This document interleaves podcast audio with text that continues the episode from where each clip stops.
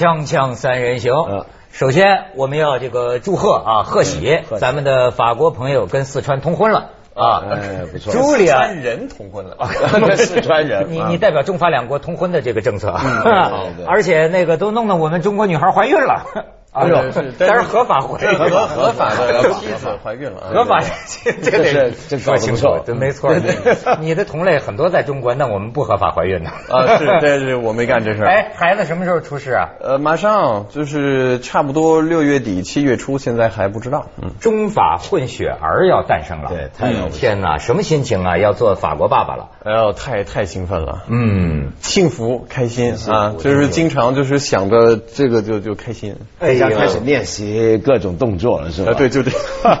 我跟你讲，这个真，我也想找一外国人。这个就合了中国的一句话呀，叫“千里姻缘一线牵”呐。嗯你想，一个是四川的女孩儿，嗯，可一个呢，出生在法国的里尔里尔，嗯哎，是什么样的姻缘让这么两个人就在一起造出小孩来了？而且他的家乡是邓小平的家乡广安，哎哎呀，这个更有这个中法的。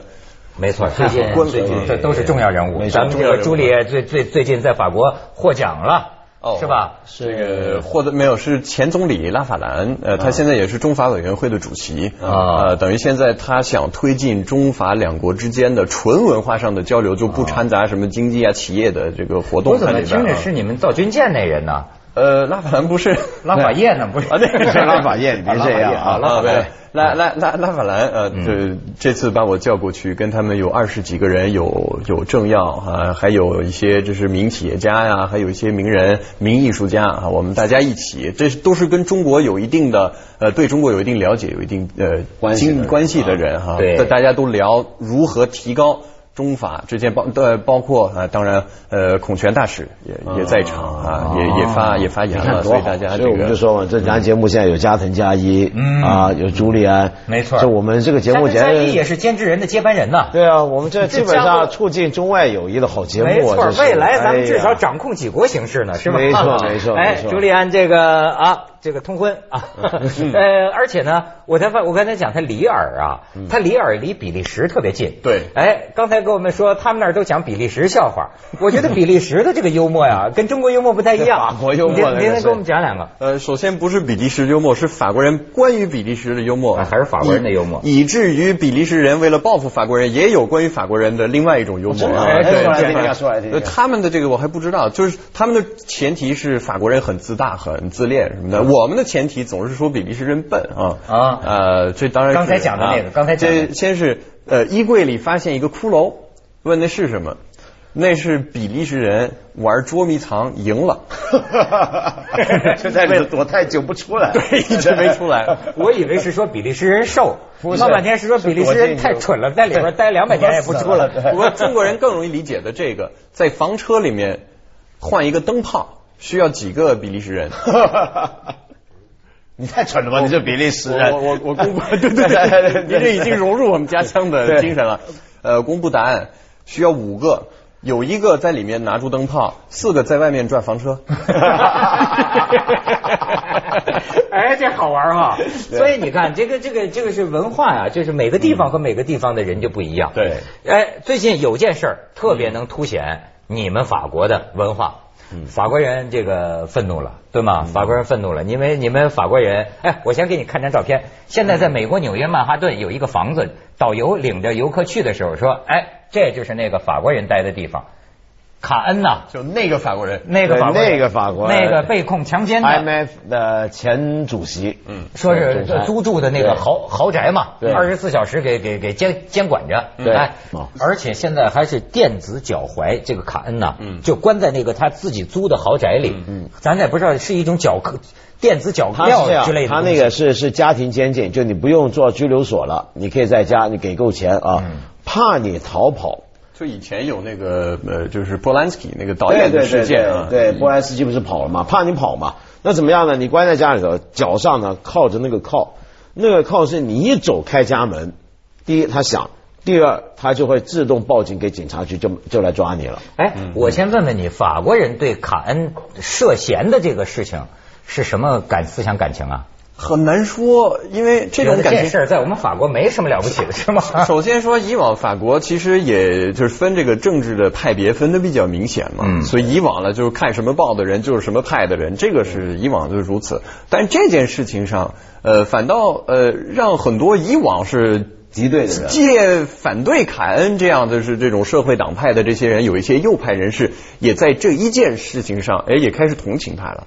因为这涉及到其实的涉及到的是法国的文化。他之前那么多事情，零七年有一个人，呃，一个女作家，因为她跟凯恩他们家庭啊之间有一些关系，她跟凯恩的女儿也是最好的呃朋友，所以她其实后来这个事情也没有太追究。她母亲也是一个政界的人，当时他就说遇到这个事情采访凯恩，凯恩对他有一些小动作。呃，零七年的事儿，后来那个挺漂亮的，我看还不错，对，然后那个在法国的节目上放比那个酒店的服务员是强点儿强多了，您那强。然后在节目上放，后来那个制片选择把这个 Dominique s o s a n 那三个字啊，就 beep，就是哦法国播出的时候选择这样。后来零八年，当然我们都知道，跟匈牙利的这个是经济学学学者嘛，好像是啊，对这也也有这个。一直在法国，很多人都知道，媒体的很多人都知道，但是一直选择起码呃不报道，或者是不在最明显的位置报道。为什么呢？他你你想想看，在法国后来还是你们未来总统的热门候选人啊，社会党那边。就但是大家一直知道他过去这些事儿，嗯，对。这就是法国的这个文化，他基本上 他那是性骚扰啊！我看法国人是不是有点把性犯罪啊都当赞美啊？啊，没有，对这个我我澄清一下啊，澄清一下因为首先这个事情，呃，当然定有没有有没有这个事情，现在目前还很难说。但是他超级好色，这是很多人一直知道的。嗯问题是法国人确实有很多人认为，一个男人的好色其实呃是呃非常正常的事情，就是但这个他只是更比很多文化更公开的承认这个事情，而在这种呃 Anglo-Saxon 的这种就是中文叫什么安安格鲁呃安格鲁萨萨克逊呃安格鲁萨克逊文化当中啊。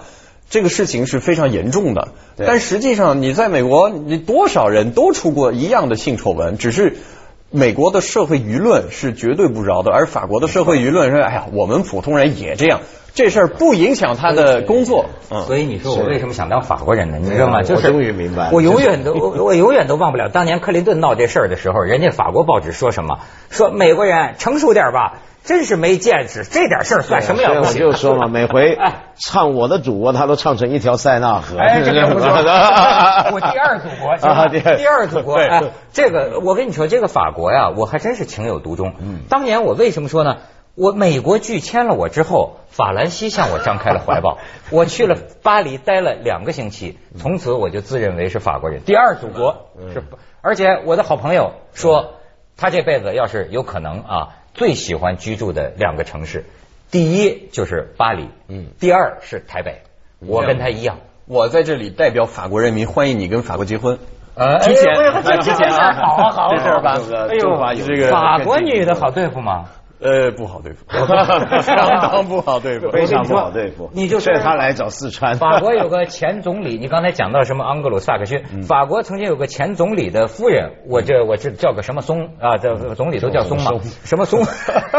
松松。松夫人，法国松夫人，呃松夫人法国松夫人，这是报纸报道的。好好到英国去访问呢，公开在媒体上批评啊。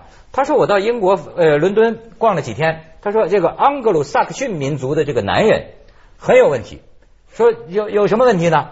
我在伦敦大街上转了几天，没有一个英国男人抬起头看我一眼。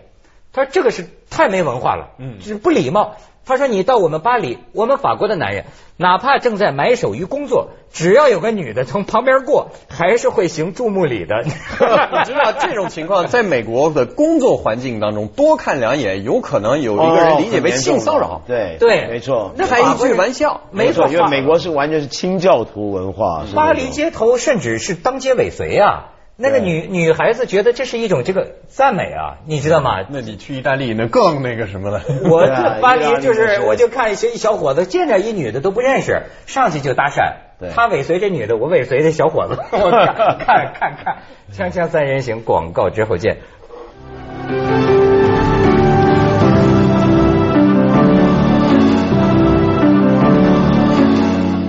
朱莉啊，就代表法国人民愤怒了，是吧？对美国媒体愤怒了。今天一来拿这个手机说，你看看那个他们外国都怎么说我们，怎么说的呀？没有，是这样，就是这次呢，呃，安格鲁萨克逊媒体啊，总体上都在要么讽刺，要么说法国。那这个事情确实是两种文化之间的不理解。比如说文化就不一样，呃，为什么有什么样的法律，有什么样的媒体跟文化有关？呃，你好比说记者，记者文化，为什么以前现在说的最多的是呃有一个词好像叫 omerta，就是以前的呃这个法国的记者为什么不报道这些事情？嗯，对呀。那法国的法国人就觉得很正常啊，你没有定罪，你没有什么证据，你就不是。那那你是记者，你应该去澄清此事，你应该去想办法去了解去此事。但是呢，有人分析说，其实很多法国的主流记者都是来自一些精英学校，就像政客一样的精英学校。他们渴望的，呃，是更多的是通过他们把自己。视为知识分子，而不是报道事实的人啊，所以他们还是希望有一种主观的意识来告诉大家他们怎么分析某一件事情，要不然他们不认为自己是一个合格的记者或者媒体人。嗯，所以呢，他整个文化就不一样。有人曾经是好像英国的媒体就说嘛。美国的记者从当记者第一天起，最大的梦想就是把哪个政治人物搞搞下台。嗯，法国记者最大的梦想就是跟政治人物一起吃饭。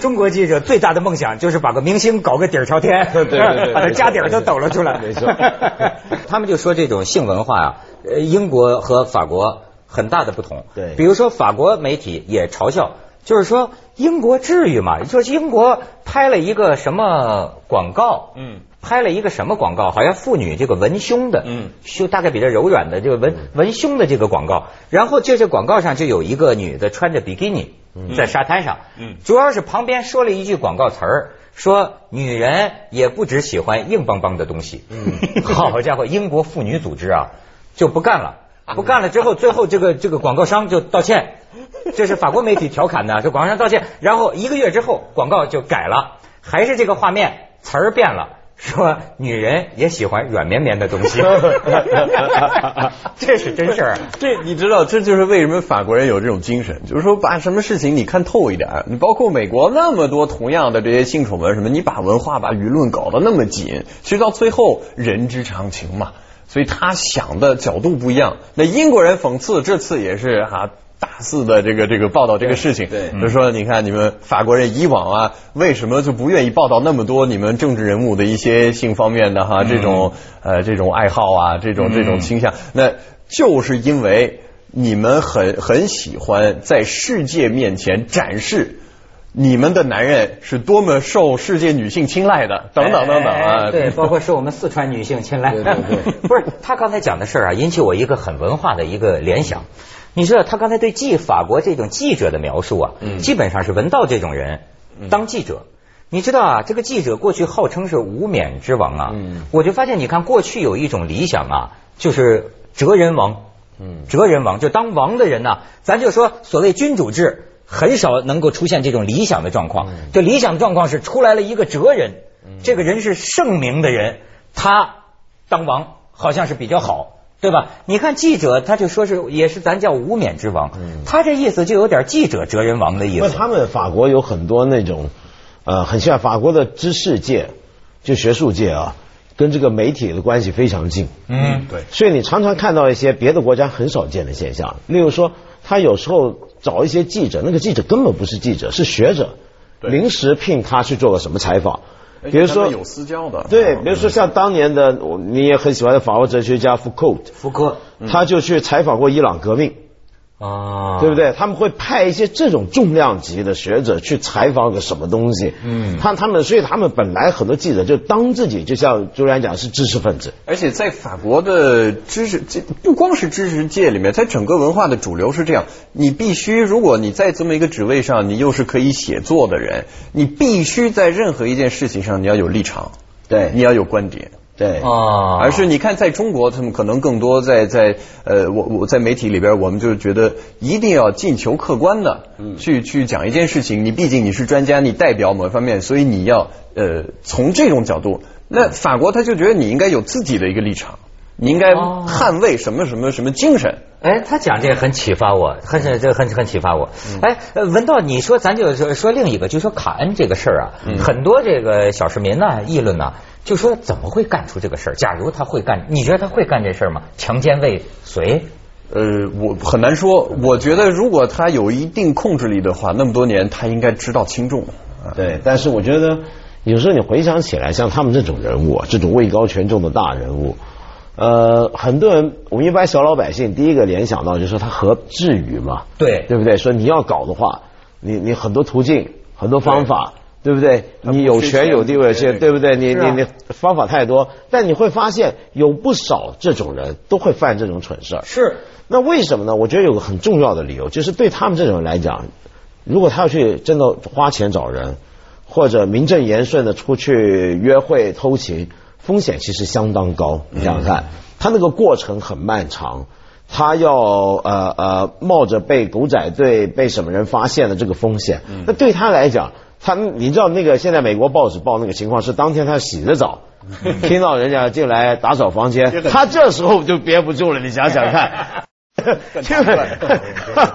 对，所以你想想看，他们这主要是第一，一定是太压抑了，压抑到个程度，洗个澡，哎，一个女服务员来了上，是那种，你想想看，觉得是对吧？某种电影里面的情节，这这太太太变态了。你看他讲那句香港人讲的广州话叫什么对？，所以这种话，这种状态，我们香港人叫他什么？唔理好丑，最紧要就手。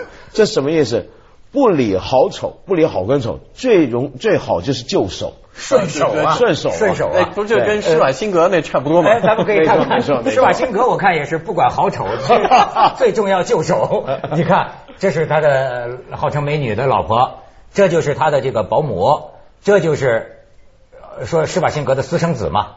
说这个保姆，很多人呢倒不是说施瓦辛格私生子这事儿有什么，主要也是说说怎么这么喜欢，不算好看。但是你看美国媒体，他这个报道啊，说这个施瓦辛格有这个癖好。说是他们一调查，调查出十几个，哎呀，个个那大家丑的就没法说，就是说会不会？哎，我很难思议，就是说，难道真会有男人就喜欢丑吗？我觉得真的还不是丑，真的，你看施瓦辛格那一些，你记不记得当年克林顿？莱文斯基，你说漂亮吗？对她不漂亮，但她就是就手嘛，就是我刚才说，就方便嘛，没错就白宫实习生。你想想看，你如果真的要，因为现在那个年代跟以前不一样，没没错，以前英美从来也都很保守，嗯，可是你回想当年，美国以前的总统甘乃迪，他要搞搞谁？他搞玛丽莲梦露，哎呦，这什么品味啊？对，但这但是问题是，当年玛丽莲梦露入宫入白宫啊，这事儿是没什么人知道，没有狗仔，大家也很难追的查得出来。但现在这个时代不一样了，没错。所以他们这种人，他们只能够很凄惨的，在希拉里的目光注视底下，只能够找一些最方便的，没错。就在旁边的从这从另一个角对，度，你们国母那裸照都上网了，啊你想想。那他曾经也是模特啊。对，他说你说的还真是，我看过一个美国前一阵退休的那个叫拉里金 （Larry King），啊，Larry King 做了二十五年的那老主持人对，他写的这个自传呢，你看他也感慨，他你要感慨一个事，你都不可能想得到。他说这个去采，他去采访，他平生第一次见到那个罗斯福，嗯二次大战的时候，美国那个总统罗斯福的时候，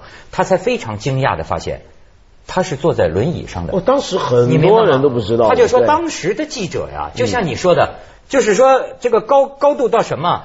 根本他这什么小儿麻痹或者下身瘫痪，不会报这种不会报这种新闻的，报的是什么大政方针呢，或者是什么，以至于没有人知道他实际上是个瘫痪的人，对都不知道的哎这玩意儿跟今天相比，就拍你下半身。锵锵三人行广告之后见。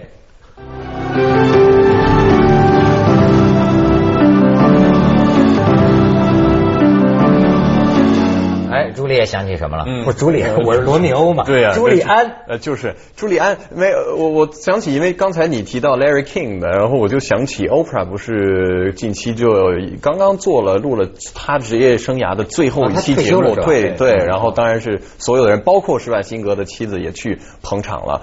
呃，Oprah 的这个文化在美国啊，你说是每周能有四千万个呃这个这个这个观众来看，这是。史史史无前例史无前例的啊嗯，在中国不算什么啊，在中国还不算什么，在美国还是很厉害的。那他的影响力大到就是全美国的女性基本上是很很多都是听他的啊，都是忠实观众。那在那个老虎伍兹出那那个事儿的时候啊，就有人分析说，好像是在法国媒体看的，就说，哎呀，这有什么？你就是没有是在美国媒体分析好莱坞文化，说没关系。好莱坞是可以在很快的时间内捧一个人，也可以在很快的时间内毁一个毁一个人。但是毁完之后，同样可以在很快的时间内把它再捧起来，这就是好莱坞。